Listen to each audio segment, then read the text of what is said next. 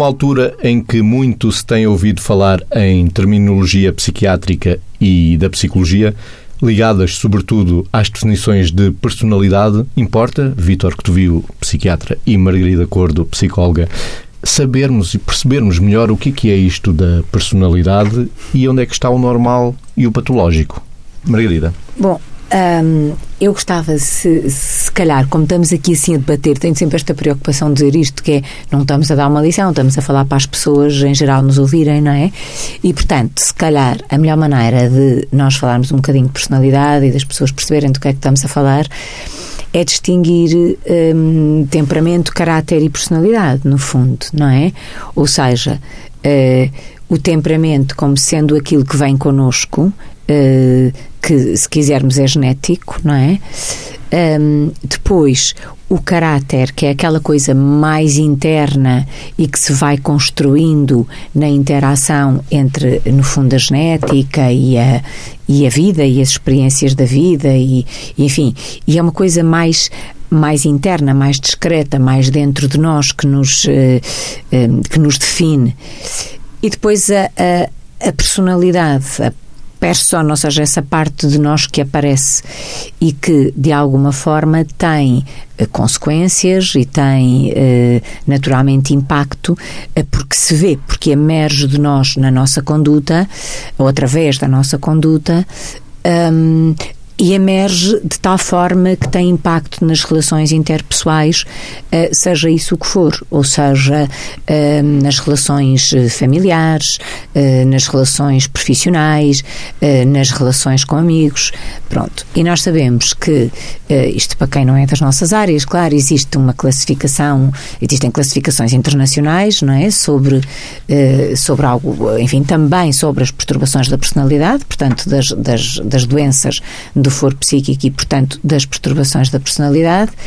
Um, e existem uh, agora no, no DSM-5, assim chamado, portanto, uh, tem havido várias revisões, agora é o DSM-5 que está, que está em vigor e, portanto, se quisermos, neste existem um, vamos dizer assim, três grupos. Uh, por acaso são, são, são quatro, depois ainda há outros, não é? Mas se quisermos de três grandes grupos, digamos, de, de onde se aglomeram os vários tipos de, de, personalidades que podem existir, mas aqui, atenção, estamos a falar que aqui estão caracterizadas uh, personalidades que são perturbadas, ou seja, perturbações da personalidade, não é?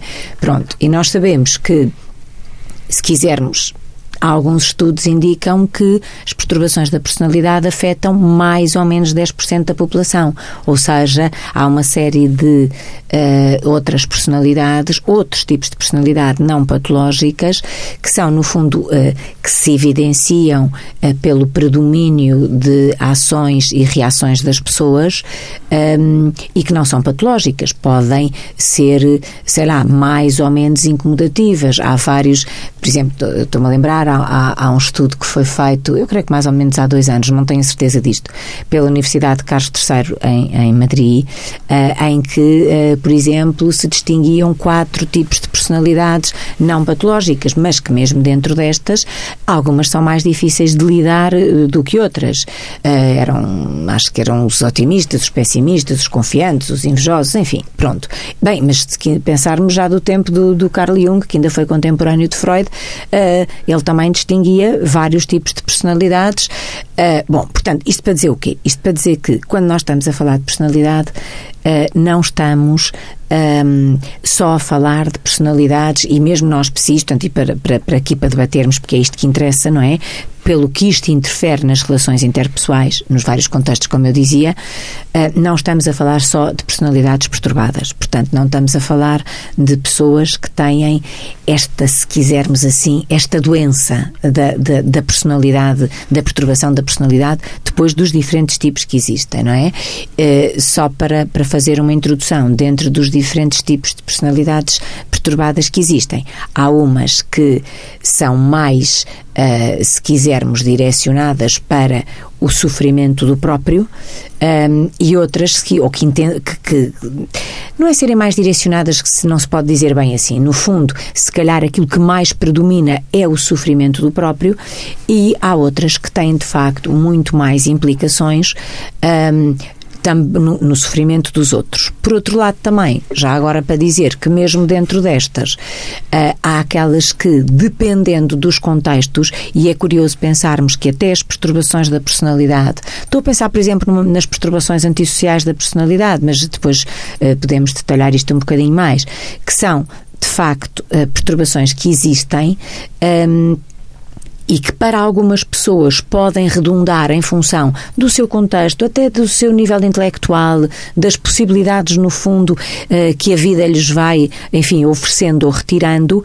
podem ter consequências muito piores do que outras, ou seja, do poder que têm, eh, das circunstâncias de facto generalizadas em que se encontram, podem ter implicações muito mais eh, complexas ou muito mais perturbadoras do que outras. Vitor, temos ainda no normal e patológico das personalidades, a cognição, a gestão dos afetos, a funcionalidade uh, interrelacional e a gestão dos impulsos. Uhum. Sim, porque no fundo são essas variáveis através das quais nós podemos caracterizar aquilo que é o funcionamento ou o que é uma personalidade, seja normal, seja patológica. No fundo, nós, a Margarida falava há bocado da combinação entre o, entre o temperamento e o caráter, e esta conjugação muitas vezes é uma definição da personalidade, mas se depois quisermos alargar, tocando nessas variáveis que o médico tocou, o que dizemos é que uma personalidade é, é, um, é um padrão, é, uma, é um padrão estável, flexível, que tem capacidade capacidade de se adaptar às circunstâncias, padrão esse que é composto precisamente por isso, por uma forma de pensar, uma forma de sentir, uma forma de agir que é específica daquela pessoa. E, portanto, e que se traduz naquilo que é a interação com os outros. É? Esta forma de pensar com os outros e consigo próprio. No fundo, é este padrão estável, adaptável, flexível às circunstâncias e que tem a ver com uma forma de pensar, de sentir e de agir na relação consigo próprio, na relação com os outros e com as coisas. E é esta, esta matriz que estabelece o que é uma personalidade. Quando eu disse estável, adaptável, flexível. Mas é também começa, um padrão duradouro, sim, não é? Pronto. Começa a haver aí, começa a haver aí a diferença com aquilo que é uma perturbação de personalidade, porque no fundo uma perturbação de personalidade também é um padrão duradouro, para pegar uhum. na, na, na, expressão da Margarida, uhum. mas que é marcado por uma rigidez, por uma desadaptação e eventualmente por um sofrimento subjetivo ou não, conforme a perturbação de personalidade pode ser mais marcada pelo sofrimento ou menos marcada por sofrimento do próprio, não é? Mas essencialmente é este este padrão desadaptativo na relação com e duradouro, mantido, rígido, naquilo que é a relação, mais uma vez, consigo, com os outros e com o mundo. E que esse padrão, que é desadaptativo, a nível social, ocupacional, funcional, ou que pode ser mais numas variáveis do que noutras, tem muito a ver com aquilo que socioculturalmente não é esperado para aquele indivíduo. Ou seja, naquele contexto sociocultural não é esperado que aquele indivíduo funcione daquela maneira mantida, duradoura, ao longo do tempo com aquela tradução desadaptativa. E é, é como se fosse assim. Muitas vezes a imagem é, no fundo, é, nós temos traços de personalidade. E esses traços de personalidade também são, esta, também são estes, estes, este padrão de nos relacionarmos com, com, com, connosco, com as coisas e com o mundo. E depois é a conjugação dos traços. Estamos a imaginar um Lego. É como se a peça do Lego fossem traços de personalidade para construir um Lego inteiro. Ou um mural de mosaicos, em que os vários mosaicos são os traços de personalidade que lá está. Se esses traços tiverem rigidez e inflexibilidade e forem desadaptativos, imagina o que é que é um Lego ou, ou um puzzle com peças de puzzle, se aquilo for rígido, se for desadaptativo, não for adequado, aquilo vai dar um puzzle meio desorganizado e não constrói uma personalidade ou um puzzle, para fazer a comparação, harmonioso. harmonioso não é? E é essa desarmonia, essa desadaptação, que depois, com características específicas para cada estrutura de personalidade, estabelece aquilo que são os vários tipos de personalidade naquilo que as, que as, classificações depois chamam dos clusters, não é? Que é o, o tal o grupo A, o grupo B e o grupo C. E o grupo A é o grupo onde estão aquelas pessoas mais estranhas, as perturbações de personalidade mais, mais estranhas, mais excêntricas. Os paranoides, os esquizoides, os esquizotípicos. O grupo P é onde estão os mais impulsivos e os mais dramáticos, os triónicos, os borderline, os sociais, os narcísicos, não é? O grupo C é onde estão, os, é, é onde estão os, os, obsessivos, os evitantes e os dependentes. Isto é a conjugação, no fundo, é o espectro de, de perturbações de personalidade que podem existir. Sendo que há uma questão aqui muito importante que é no que diz respeito às perturbações de personalidade. Por exemplo, falou nos obsessivos. Depois podemos falar mais disso. Mas diz-se assim, então, mas o que é que é uma perturbação de personalidade obsessiva ou compulsiva? Como é que isso se distingue, por pois. exemplo, de uma perturbação obsessiva ou compulsiva? Que é, antes estava colocado nas patologias da ansiedade. E realmente há uma diferença. Mas a diferença fundamental é que, a maior parte das vezes, na perturbação, de, nós dizemos que nas perturbações de personalidade, o que as pessoas vivenciam, porque no fundo o que é que acontece? Isto é a, a, a, experiência interna das coisas e o comportamento. Como é que eu experiencio internamente as coisas e como é que me comporto, não é? E o que acontece muitas vezes nas perturbações de personalidade é que nós dizemos que são egocintónicas. O que é que isto quer dizer? Quer dizer que as pessoas acham que estão bem a funcionar assim. Não representa, na perspectiva delas, uma desadequação. Elas acham que estão certas no seu funcionamento. E isto é o que distingue, por exemplo, uma perturbação de, de, personalidade obsessiva ou compulsiva de um indivíduo com uma perturbação de ansiedade obsessiva ou compulsiva. Porque o indivíduo com a perturbação de ansiedade, aquilo tem um sofrimento que ele quer corrigir. Ele, os pensamentos intrusivos de obsessivos. No fundo, tem capacidade crítica para avaliar tem, isso, não é? E, e, e tem, a, tem um sofrimento. Pois, pois. Tem um sofrimento. Esse sofrimento, como nós dizemos também, é autoplástico. Ou seja, a pessoa sabe que tem que fazer alguma coisa para melhorar. Enquanto nas perturbações de personalidade é egocintónico, neste sentido é sintónico ao ego, e portanto a pessoa não acha que há uma discordância interna dentro dele, os outros é que sentem isso, e para corrigir aquilo na perspectiva da perturbação da personalidade é aloplástico, ou seja, o mundo à volta é que devia mudar porque eles estariam certos. Uhum. E, portanto, é esta característica que diferencia este caráter egocintónico ou egodistónico que, é, que faz, a, faz a diferenciação. É, é, como se, é como se, no fundo, a, a predominância fosse uh, quando alguma coisa corre mal e que é evidenciado como um erro, a culpa é dos outros. Isto dizendo assim em linguagem simples, ou seja, há uma dificuldade imensa em centrar a responsabilidade uhum. em mim, não é? E, portanto, uh, o que é que está mal fora? Quer dizer, eu vou na autostrada em contramão, vêm todos em sentido contrário, mas o que é que estes disparatados todos é, estão é, a fazer? É claro, não é? mas, mas também podemos admitir que uma personalidade do tipo obsessiva não patológica, ou seja, normal, é um piloto de aviões. Sim. Sim, sim. Convém sim. que até seja não é obsessivo, é não é? Ou, ou básicos. Por isso, lá está, não é? Porque aí temos que ver qual é... O normal o, e o patológico. Sim, porque no, no patológico está uma disfuncionalidade, uma desadaptação. Há traços de personalidade que são muito adaptativos, mas que levados a um extremo desadaptativo e de sofrimento é que fariam, e de rigidez e de não adaptação às circunstâncias, é que fariam a transição daquilo que todos nós temos, são traços de personalidade, uhum. é que fariam a transição entre o que é normal e o que é patológico, na sua rigidez rigidez, no seu sofrimento acioso e na sua desadaptação é social, se, ocupacional ou profissional. É como se fosse, digamos, um recurso uh, de uma pessoa ser organizada, estruturada, metódica e, e, se isto fosse mal gerido, viraria uma fragilidade. Oh, oh, e, oh, oh, Margarida, até no, no exemplo que o Mésico dá é interessante. Eu estava a falar do piloto por causa disso, exatamente. Com um traço é mais obsessivo e meticuloso. Exatamente é útil. Agora imagine que isso é levado ao extremo do perfeccionismo e a pessoa pois. acha que aquilo nunca está bem e que às tantas tem que estar a verificar constantemente. O avião não corre... descola. E, exatamente. Pois. Às pois. tantas o avião não descola e a pessoa fica refém de uma dinâmica que não consegue autorregular. E, portanto, esta noção daquilo que é a, a, a rigidez, a disfuncionalidade, a desadaptação e mais, é muito curioso porque falou-se já aqui na DSM-5 e a DSM-5 no manual de, no manual de classificação das perturbações mentais americana. da Associação Psiquiátrica Americana, introduziu uma, introduziu uma variável diferente ou um capítulo diferente. Ou, ou seja, existem, as mesmas, existem na mesma as perturbações da personalidade categoriais, por categorias, mas muitos autores questionam isso porque dizem que, dizem que aquilo é muito rígido e que não é assim que funciona, porque há mais aquilo que é uma evolução entre o normal e patológico, não é isto é normal, aquilo é patológico uhum. com esta rigidez. E então há um capítulo aqui, que não completamente, aqui quer dizer, aqui porque, no, porque, DSM, no DSM, no manual, porque é, é, aquilo está em cima da mesa. Está aqui em cima da mesa e, e, e, e que, que é assim pequenino, porque o Mésico arranjou um, um manual um portátil, pequenino, o outro portátil, é pesado, um bolso, ainda me dá um cabo das costas. O outro, o outro carrega nas costas, sim. O que é Já que não vou para novo. É, pois, exatamente. não vamos, ninguém. Convém ter manuais, manuais pequeninos. Ninguém vai para novo, pode Mas ser dizia eu que há aqui um capítulo que introduz dois conceitos importantes para que as perturbações da personalidade não sejam só vistas como categorias, mas como uma, com, com uma ideia de dimensão.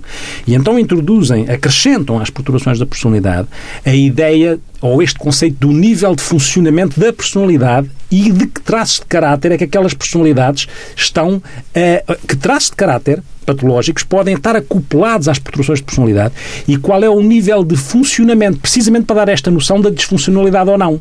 Porque, e no nível de funcionamento, as pessoas podem ter nenhum déficit no nível de funcionamento da personalidade, podem ter déficit uh, ligeiro, moderado, grave e extremo. E é a partir do déficit identificado, que há forma de identificar, do déficit moderado a grave, que passa a cair na perturbação da personalidade. As Introduz formas, esta variável. As formas de perceber o tipo de personalidade temos, nomeadamente, as projetivas, Margarida. Quer uhum. falar um pouco desta avaliação Sim, mesmo nós, clínica eh, nós sobre temos, as personalidades? Eh, temos instrumentos, digamos assim, de avaliação, de avaliação também da personalidade e, assim, muito resumidamente, nós temos dois grandes núcleos, não é? Os projetivos e os não projetivos. Porque é que para avaliar, e depois eu já explico um bocadinho, uh, ou se calhar começo por explicar, ou seja, os não projetivos, os métodos de avaliação não projetivos, normalmente são com perguntas concretas e, portanto, eh, maiormente, maioritariamente de resposta fechada, portanto, em que as pessoas eh, se vão caracterizando respondendo àquelas questões que lhes são colocadas.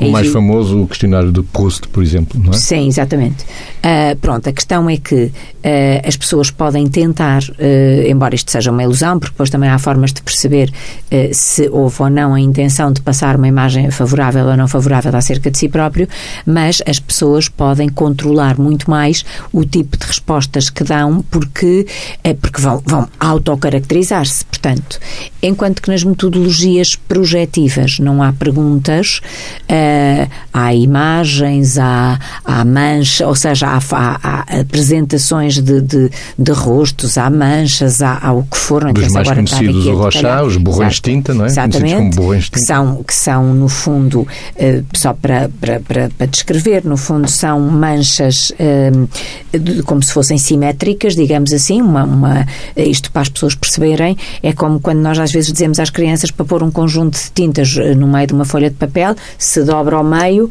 e depois se abre e fica simétrico. E, portanto, há um conjunto de 10 pranchas, umas que são apenas pretas e brancas, outras que já são coloridas, e enfim, não interessa agora estar aqui a dar detalhes, porque muita haveria para falar, podemos fazer aqui uma conversa inteira sobre o rochar, mas pronto, no fundo as pessoas vão, e assim muito resumidamente, olhando para aquelas imagens e dizendo o que veem, não é? Pronto. E ao dizer o que vem, pois não interessa agora estar aqui a refletir o modo de aplicação, não importa, mas e depois a cotação e a partir daquelas que são as respostas ingênuas, de, digamos assim, dadas pelas pessoas, assim vamos percebendo e podemos chegar à identificação dos traços de personalidade que predominam e, portanto, ao diagnóstico da personalidade. É importante você estar a dizer isto, porque há uma coisa que, que, que me apetecia dizer, que é, nós estamos aqui a conversar.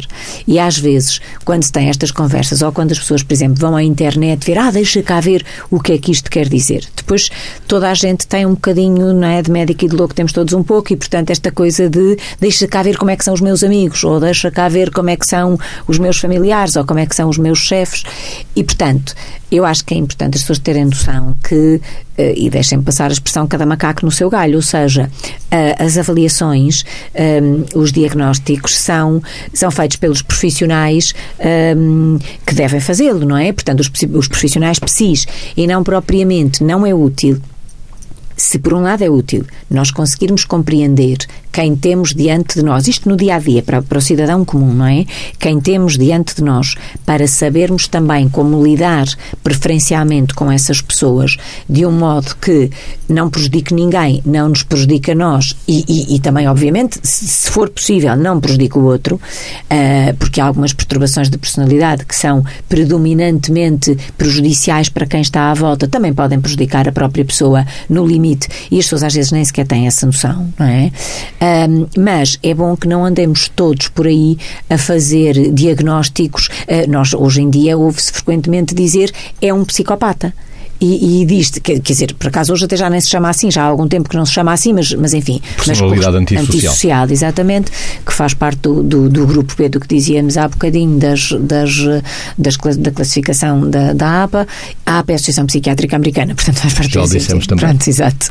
E, e de facto, ouve-se aqui muitas vezes dizer, mas isto não é só para as perturbações da personalidade. Nós ouvimos muitas vezes quando se quer agredir alguém, ou é autista, ou é esquizofrénico. Portanto, há aqui uma, uh, por um lado, uh, uma forma de agressão uh, que, não é, que não é justa nem correta, digamos assim. Por outro lado, isto também indicia que, de alguma forma, as pessoas têm uma certa tendência para diagnosticar à toa quem está à sua volta e uma coisa são as observações que fazemos do outro, outra coisa são os ajustamentos de comportamento interrelacionado que devemos adotar para nos relacionarmos bem com o outro e eu estou a falar agora como não sendo psi, portanto como todos nós, uh, independentemente e, e, não sendo psi, outra coisa é de facto andarmos a fazer diagnósticos gratuitos de coisas que de facto não são diagnósticos, não é? Já falámos do normal e do patológico, já caracterizámos o é que é isto da personalidade, já falámos de algumas metodologias de avaliação. Vítor, e psiquiatra, não vai lá uma perturbação do tipo personalidade X, Y ou Z, não vai lá com medicação? Uh, pois, aí entramos numa área que é complexa, porque se é verdade que nós temos ferramentas terapêuticas para muitas entidades nosológicas, para muitas doenças da, da, da, da psiquiatria e da saúde mental, ou da doença mental em contraponto à, à, saúde mental, as perturbações da personalidade serão sempre as situações mais complexas e mais complicadas de abordar, porque normalmente as pessoas com perturbações de personalidade, por aquilo que já dissemos antes, não se consideram a maior parte delas doentes. E muitas vezes o que acontece é que só vão a, a algum tratamento ou porque alguém lateralmente da Exatamente. família tenta Muito impor, tenta, tenta dizer que aquilo não, aquele funcionamento não é adequado, que aquilo tem implicações para os outros, ou então nas, nas perturbações de personalidade às vezes mais complicadas, nas consequências para os outros, como as das antissociais, as borderline, borderline não é? que são, já podemos um bocadinho explicar o que é as paranoides, uhum. às vezes só vão porque há uma determinação judicial, eventualmente por um problema qualquer que possa ter acontecido, nomeadamente numa antissocial, em que, no, no caso dos antissociais, não há propriamente um respeito pelo outro, um respeito pelas regras, um respeito, um, uma, uma ideia de remorso acerca daquilo que, que Porque não há emoções, não é? Como se estas Porque é pessoas é simulassem emoções, mas consciência, não É como se a consciência moral tivesse avariada, Isso. não é? E, portanto, os, os comportamentos acontecem, mas a pessoa não tem esta sensação de culpa e de remorso e, portanto, e mais, muitas vezes acha, mais uma vez, que a responsabilidade e a justificação está sempre fora, é do outro, tem aquilo que nós chamamos um locus de controle externo, coloca a responsabilidade sempre fora de si. Nestas mais extremadas, nestas mais dramáticas e intensas, porque também é verdade que nas perturbações de personalidade, por exemplo, as perturbações de personalidade do grupo C, que são aquelas mais medrosas, mais ansiosas, são as pessoas evitantes ou as pessoas dependentes, essas colocam-se de uma outra maneira, não é? Essas Aderem mais uh, a um tratamento, não é psicoterapêutico. Também acham que aquele funcionamento, as, teoricamente, lhes dá mais segurança. As dependentes como diz o nome, são muito submissas ao outro, uhum. não, não, conseguem tomar as suas próprias decisões, querem sempre alguém que cuide deles. E para, para aquelas pessoas isso está bem porque acham que não são capazes, a autoestima está mais em baixo. Ou os evitantes, as, as perturbações de personalidade evitantes, em que as pessoas têm uma inquietação com aquilo que é a interação social, e lá está, mais uma vez, qual é, qual é a diferença entre isso e uma fobia social? É difícil porque muitas vezes tem a ver com a tal dimensão e com aquilo que é mais egocintónico ou egodistónico outra vez. Porque a pessoa com fobia social tendencialmente quer resolver, mas não é capaz. O, o evitante muitas vezes está bem assim porque tem inquietação que representa ser humilhado ou envergonhado e acha que está bem assim por se defender. Aqui está muitas vezes a diferença. Uhum. Quando pensamos em tratamento, temos este problema.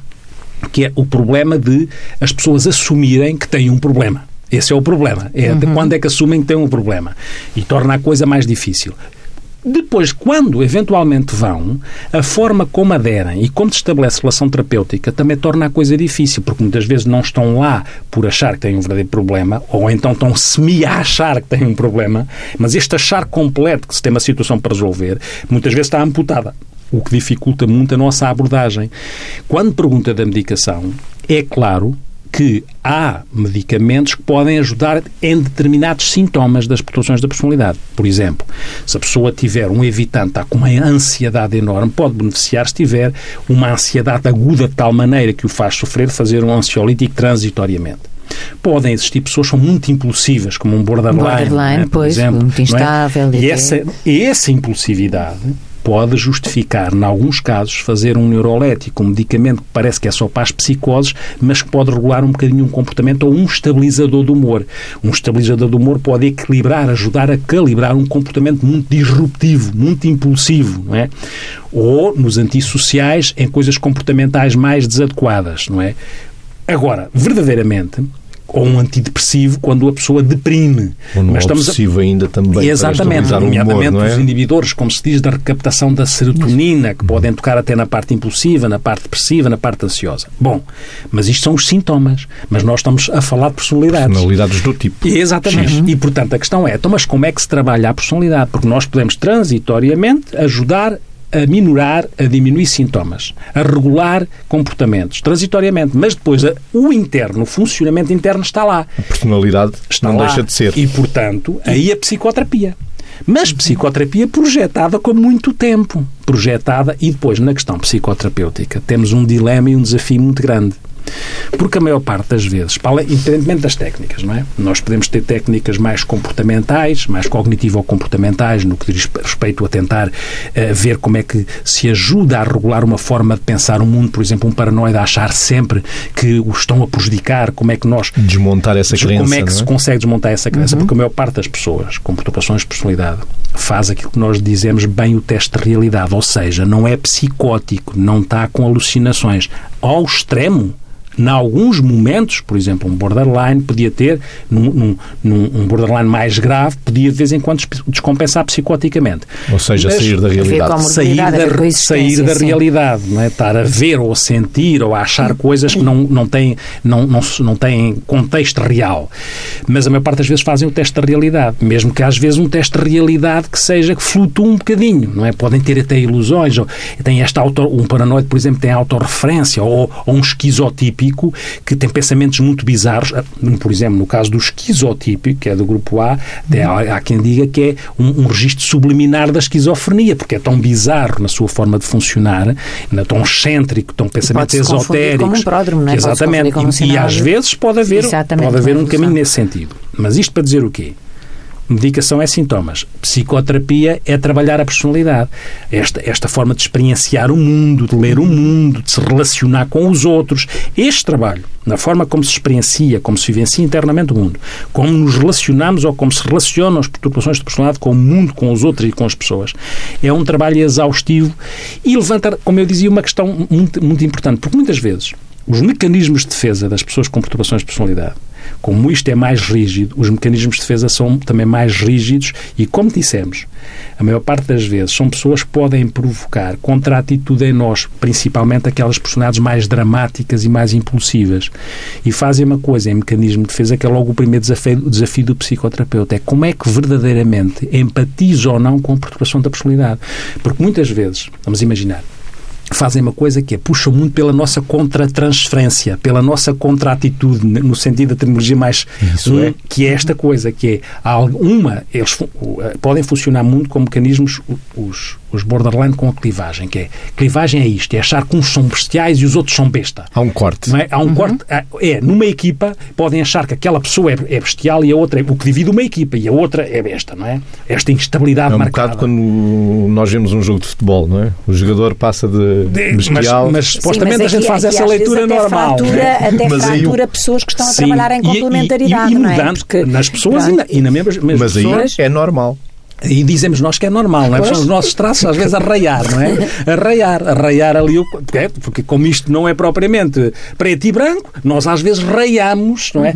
E isso é muito curioso, porque no momento atual nós vemos algumas pessoas arraiar isto, ou seja, no momento atual, vemos algumas pessoas com, que podiam ter narcisismos, que eu diria benignos. Um narcisismo benigno pode fazer parte da autoestima das pessoas, da construção. Pode tirar a pessoa da depressão. Agora, agora, quando se passa para o narcisismo maligno e nós ficamos megalómanos e com o direito de admiração e a achar que os outros é que estão errados e que eu estou certo e com sentimento de inveja em relação aos outros, mas a achar que os outros é que nos invejam. Este narcisismo tóxico, não é que nós uh, assistimos agora, uh, estamos num momento em que estamos a assistir isso muito na nossa praça, nomeadamente a nível futebolístico, não é? Este, isto pode ser muito complicado naquilo que é a forma como pode ter um caráter destrutivo, não é? E mesmo em termos de lideranças, os narcisistas os narcisismos malignos podem ser lideranças completamente destrutivas. Mas eu, há bocado, deixa-me só me acabar aqui. Não, sim, sim, sim. Aquele, o mecanismo de defesa mais chato até é aquilo que nós chamamos de identificação projetiva. Uhum. O que é que isto é? É, por exemplo, alguém ter raiva não é? Alguém na perturbação da personalidade estar com muita raiva e muito ressentimento. Mas levar o terapeuta ou outra pessoa a sentir raiva por mim, identificação projetiva, é, é isto eu sinto-me rejeitado. Mas como se sinto rejeitado, coloco-me de tal maneira que levo o outro a rejeitar-me. Ou seja, é a profecia autorrealizável. Eu é sinto-me com raiva. Para confirmar é? o que eu, eu sinto, sinto através do terapeuta. Eu sinto-me com raiva. Levo o outro, que pode ser o terapeuta, uhum. a enraivecer-se por mim. Agora, como é que um terapeuta enraivecido com um paciente consegue trabalhar a personalidade de um paciente? Portanto, há um desafio enorme nas, nas perturbações da personalidade, e nomeadamente naquelas mais intensas e mais dramáticas, uhum. como é que nós não somos levados, não somos, eh, eh, como é que eu diria isto, captados, prisioneiros dos mecanismos de defesa do outro e às tantas estamos a reagir em vez de estar a, a atuar terapeuticamente. Por isso é que é importante o psicoterapeuta fazer psicoterapia.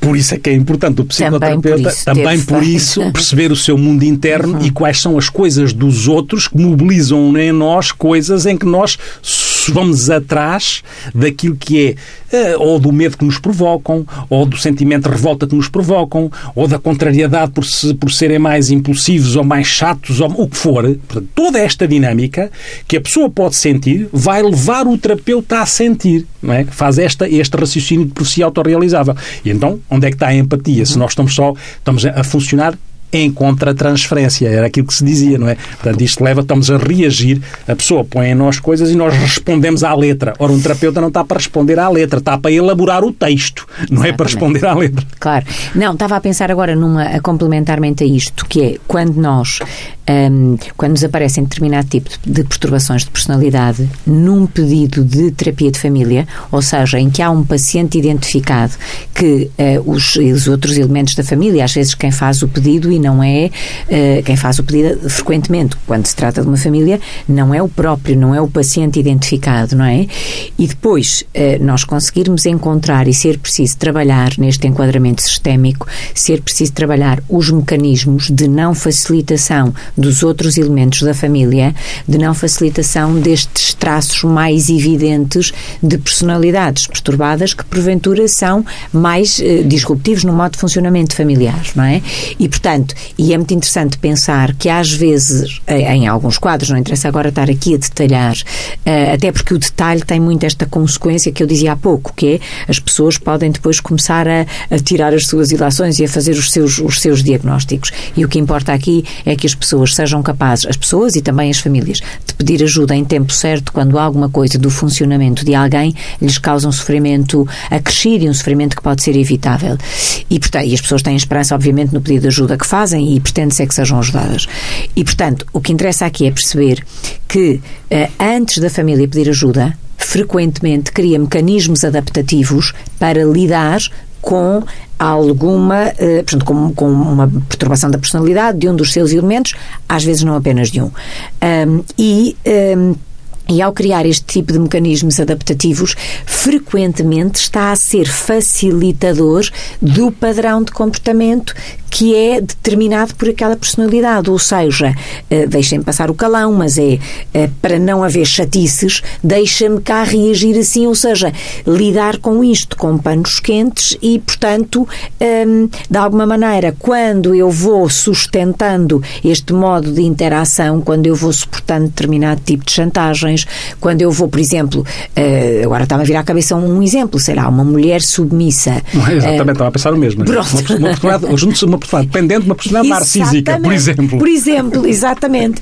E, portanto, isto é muito interessante porque na abordagem sistémica pode-se fazer aqui muito, que é a abordagem sistémica, estamos a falar de terapia de família, pode-se fazer muito trabalho, muito, muito interessante e é um grande desafio que, de facto, nos remete para quê? No fundo, o nosso objetivo é pôr aquele sistema a funcionar de um modo saudável, mas, obviamente, procurando reduzir aquele caldo favorecedor da manutenção e deste alimento mútuo de personalidades perturbadas que realmente podem se encontrar e reunir e unir, exatamente porque numa fase inicial da relação também se servem mutuamente.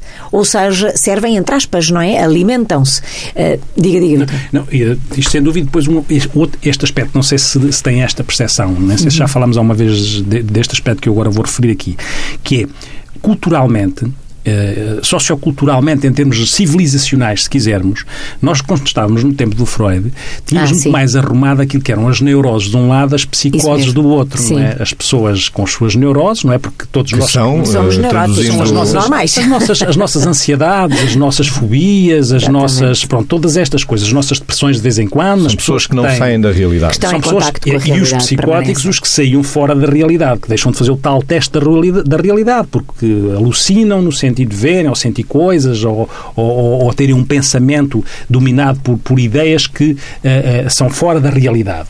Bom, este, este, estes, este, isto é tudo mais armado nesse tempo. O que vai acontecendo é que nós, a Margarida há bocado falava dos 10% de estatística, mas provavelmente a estatística pode ser maior porque como as pessoas com perturbações de personalidade não procuram isso ajuda, mesmo, isso mesmo. provavelmente a estatística nos tempos atuais pode ser maior. E eu acho que isso em termos civilizacionais também tem, pode ter a ver com questões desta ordem de educacional, cultural, de tempos, de tempos e de falta de tempos. Neste sentido que é, para o mal e para o bem, Nesta, nessas alturas haviam as famílias estavam estruturadas de uma maneira, criavam os seus, as suas neuroses nos seus filhos uhum. e vice-versa, e isso fazia parte daquilo que era daquilo que era o processo mais comum. E agora o que acontece que se nós dizemos que a personalidade é esta, esta, esta, esta coisa da forma de agir, de sentir, de pensar, e quanto mais harmonioso estiver, mais estamos numa personalidade normal, e quanto mais desarmonia, rigidez, desadaptação existir, mais estamos numa personalidade anormal, nesta, nesta, nesta, neste contínuo, então nós o que podemos encontrar é que se calhar agora há menos espaço e menos tempo para criar neuroses neste sentido, que é as pessoas estarem uns com os outros a tentar pensar, sentir, agir e integrar os afetos de uma determinada maneira. E esta desintegração provavelmente acontece mais agora entre pensamentos, impulsos que todos temos e nascemos com eles. Entre Até a forma pela pensar, exposição a que estamos todos sujeitos, por exemplo. Pela, pela exposição e, e pelo enquadramento socio, pelo enquadramento afetivo, emocional. Sim. E, portanto, haver alguma, há muita rapidez, muito pouco tempo, menos convívio neste sentido da integração do pensamento, do sentir e do agir, este, este conviver, este refletir sobre isso, e, portanto, há mais atuação, como nós dizemos, há mais passar ao ato, há mais curto-circuito. E, e, nesse sentido, existem mais perturbações de personalidade, porque há mais estruturação daquelas tais, aquelas tais peças do puzzle antes tinham um caldo onde se podiam alinhar de uma determinada maneira para que o puzzle fosse mais ou menos flexível, mais ou menos com as suas idiosincrasias. Agora os puzzles são todos um bocadinho mais partilhados, são todos um bocadinho mais rígidos, são todos um bocadinho mais, mais eh, lá está, mais, mais disfuncionais, mais desadaptativos. E, portanto, provavelmente existem agora mais estava a falar da exposição, inclusivamente estava a falar da parte, por exemplo, dos narcísicos, não é? Porque oh, é, isso é um... E outra, oh, Margarida, falando dos narcísicos, Sim. que é uma outra coisa, que é com as até nas organizações pois. e nas famílias, que também oh. são uma organização, sim, sim. passou a haver também aquilo que é há, há perturbações da personalidade que em determinado momento, se a coisa, se não há ali uma crise, que podem ser em determinada altura muito funcionais ou pseudo-funcionais até que rebente. Portanto, há narcísicos que até podem estar já ali a resvalar o tóxico, mas que são Continua, funcionais. Exatamente. Quando alguma coisa de repente descarrila, é pá, diz-se assim, mas ele, mas ele não era assim. Não era. Se calhar calhar só não viram. dava para fazer mais Se um calhar- pensamento cruzado. Se calhar não viram, ele se calhar já era, mas estava funcional. Estava funcional. funcional, E- alimentado, sustentado e reforçado. E, funcional e a trazer atrás Isso aquilo mesmo. que é pela necessidade de admiração, pela Isso, necessidade de trazer atrás um conjunto, um séquito. Isso É um mesmo. séquito que tinha aquela necessidade de se projetar naquela potência. Uhum. E depois, quando a porca torce o rabo, a coisa complica, não é? A coisa complica. É um bocadinho brincando, antes era assim. né? Os, os, os neuróticos faziam castelos no ar. Ainda fazem castelos, no- fazem castelos no ar. Os psicóticos resolvem viver lá dentro. As perturbações de personalidade andam naquela. Não, se, não sabem se fazem castelos. Se não fazem, se vivem lá dentro. Se não vivem lá dentro, andam nesta. Os perturbadores de personalidade. E os psicoterapeutas cobram a renda. E os psicoterapeutas Vocês também trabalham muito. e os psicoterapeutas cobram renda, mas, mas para, as, para as perturbações de personalidade justifica-se claramente. No lugar, como isto está tão entusiasmado hoje, no lugar das perguntas que ficam, Margarida, que tipo de personalidade caracteriza a Margarida Cordo? A Margarida Cordo. Uma só, uma só. Discreta. Não, tipo de personalidade, destas aqui que falámos. Ah, destas? Mesmo destas, sim, sim, Ah. mesmo destas, não sendo patológico, ainda no campo do normal, que tipo Boa, de personalidade? médicos, boa, boa. Espera. Ah, um bocadinho obsessiva. Pronto. Oh. Chega. Eu é claramente contra os obsessivos, claramente. claramente, e a Maria já se ri porque me conhece. Mas, mas não é? claramente ali, não é? Eu creio que somos todos os quatro obsessivos, porque ali o Miguel Silva está, o sonoplasta está obsessivamente à procura de uma música Mas, para pôr a Esse tocar, mas mas- mas, tempo, não é? oh, médicos, mas atenção, mas se calhar todos nós, em alguma altura, temos outros traços. Não é? Sim, sim. Eu, eu, Eu já- já tive outros traços também, não é? Às vezes- momentos da Às vida. vezes aqu- aqu- aquelas coisas em que a gente fica, nós ficamos zangados e, portanto, de vez em quando sai-nos uma coisa meio antissocial na cabeça. E se fizéssemos assim, hein, não é?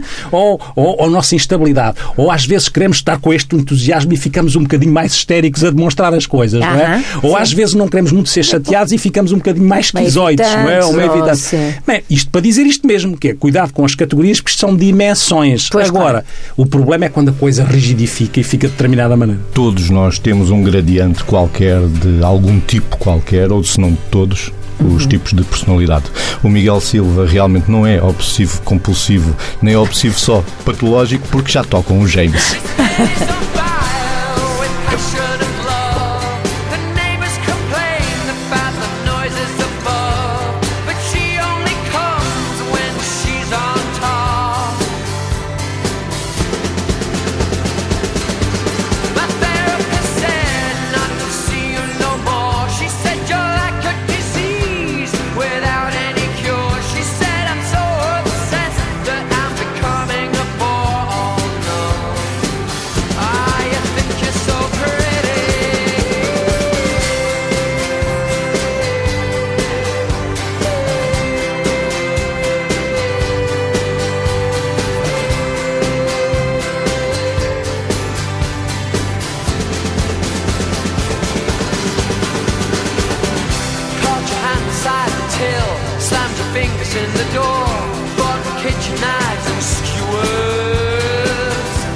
dress me up in women's clothes, messed around with gender roles, dye my eyes and call me crazy.